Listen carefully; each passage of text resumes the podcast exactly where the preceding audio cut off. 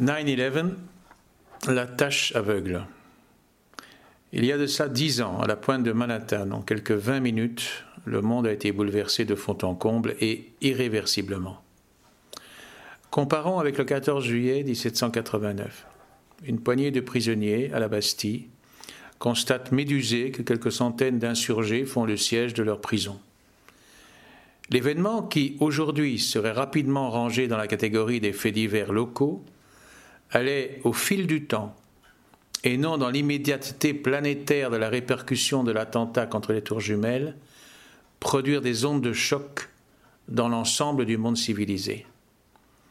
La Révolution française s'en suivrait, puis l'épopée napoléonienne, l'émergence des États-nations, leur déchirement meurtrier, deux guerres mondiales, les mouvements de libération dans les territoires conquis par l'Occident, la rivalité des blocs, l'Amérique se targuant d'avoir pacifié l'Europe, la Russie se réclamant des idéaux d'égalité promus par les sans-culottes. Et dire qu'il s'est trouvé, au lendemain du 11 septembre, non seulement des sceptiques doutant de la véracité des faits, mais d'autres qui n'imaginaient pas que rien ne serait plus comme avant. L'ampleur du dommage, son lot de victimes, la forteresse agressée, celle de l'argent roi. Tant d'autres éléments permettaient pourtant de penser qu'un monde nouveau est effectivement né là sous nos yeux incrédules, parce que persuadés que de telles images ne pouvaient être que de fiction.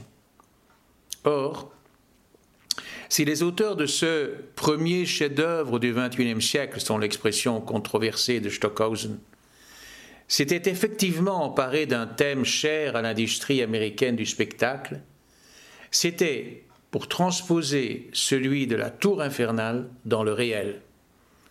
Un emprunt esthétique transformé en événement historique à l'échelle de la mégalomanie fantasmatique d'Hollywood.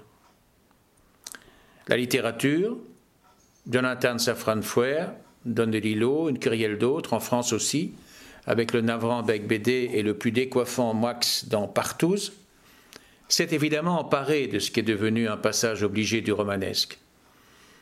Mais cette littérature se cantonne surtout dans l'évocation des conséquences, ne tente pas de débusquer les causes.